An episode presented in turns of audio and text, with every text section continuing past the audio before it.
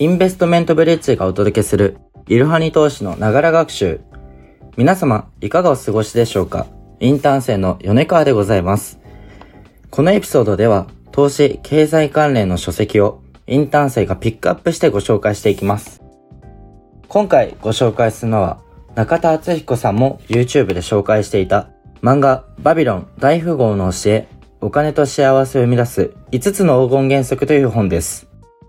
最近はですね、活字の書籍が続いていたので、思考を変えて漫画のご紹介をしたいと思い、選ばせていただきました。この本は、元軍人であるジョージ・エス・クレイソンさんが1926年に発行したバビロン1の大金持ちという本を坂野さんと大橋さんという方がわかりやすく漫画版にリメイクした本になっています。まず、本書の結論は3点です。1、黄金に愛されるためには7つの道具がある。2、お金と幸せを生み出すためには5つの黄金原則を守ろう。3、お金はおまけです。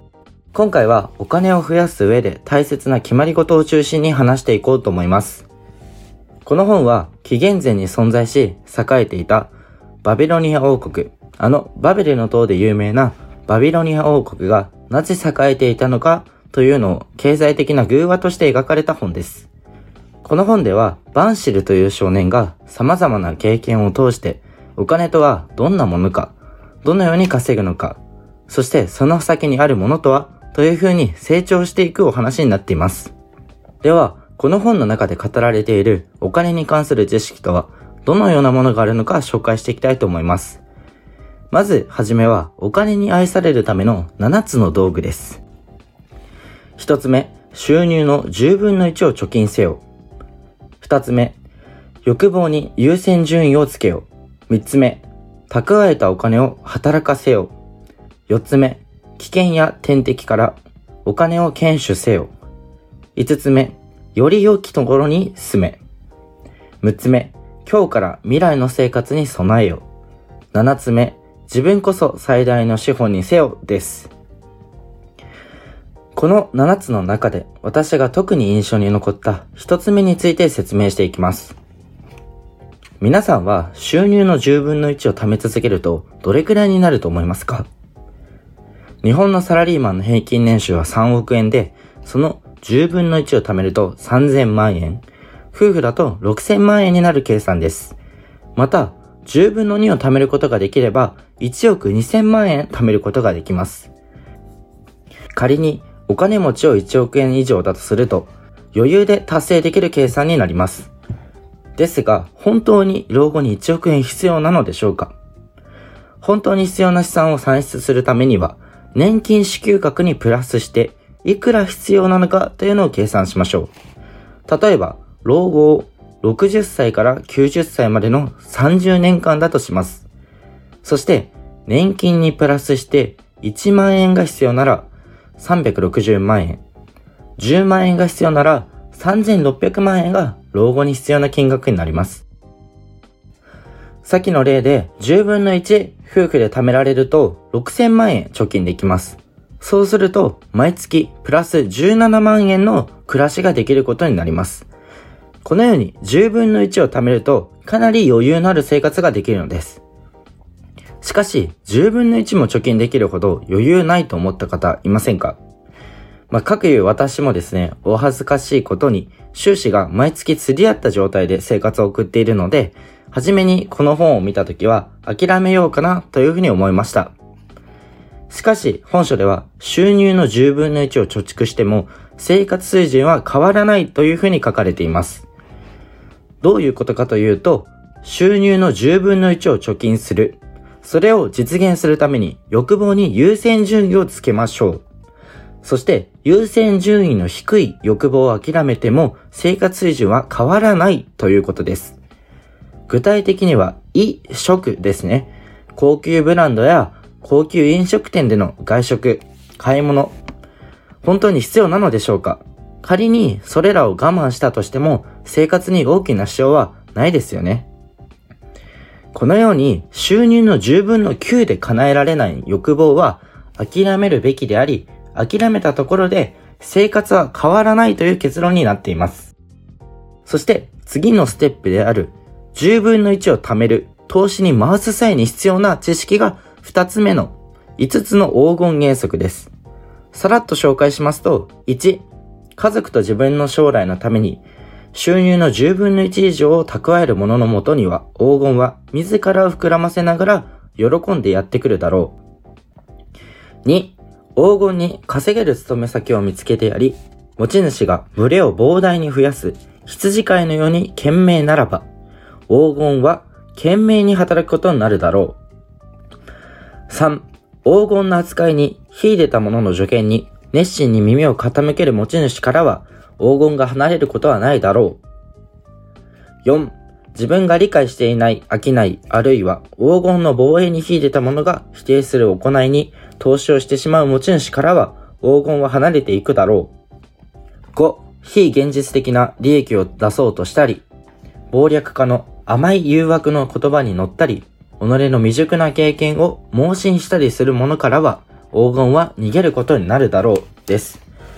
これを端的に言うならば、わからないもの、他者から聞いただけのことを鵜呑みにして投資するな。わからなければその道の専門家に聞けということになります。わからない商品、例えば製薬会社の株式やネットで話題になっている株、少し前だとダブルホニャララとかに対して上がっているからといって稲子するといったことは絶対にするなというふうに伝えられていると自分は解釈しました。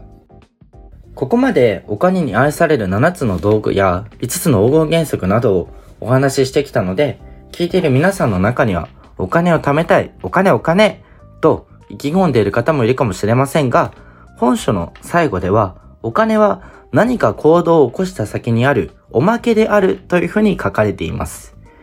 ここまで散々お金を貯めるための話をしてきたくせに、なんだその締めはと思う方、いると思いますが、お金があれば本当に幸せだと言い切れるのでしょうか？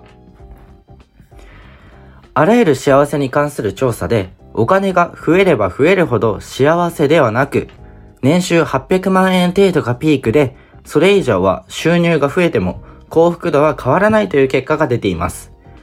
想像していただければわかると思いますが、港区のタワーマンションの最上階で高級なお寿司やステーキを一人で食べる。最初は幸せに感じるかもしれませんが、すぐに飽きてしまうはずです。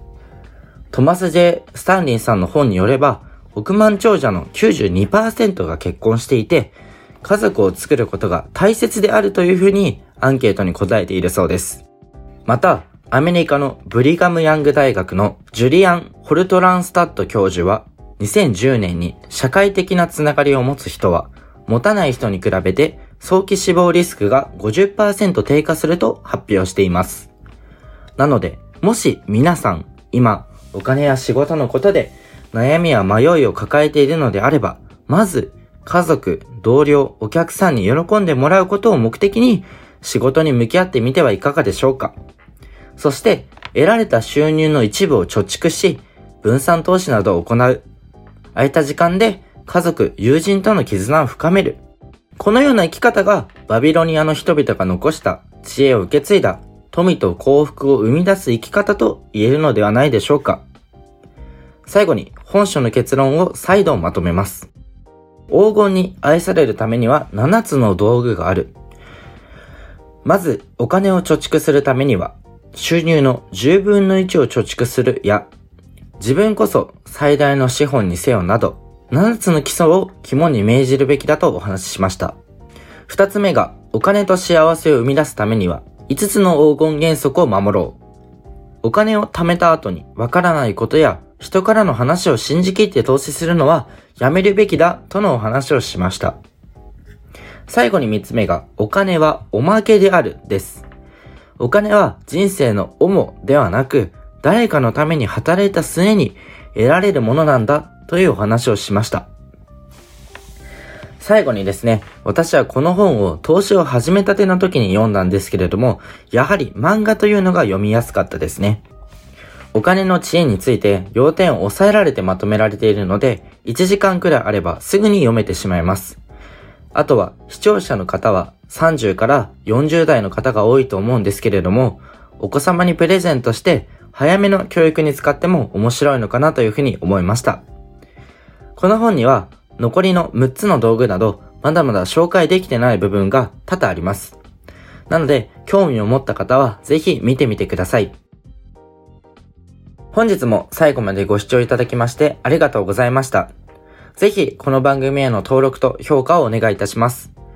ポッドキャストのほか、公式 LINE、Twitter、Instagram、Facebook と各種 SNS においても投稿しているので、フォローもよろしくお願いいたします。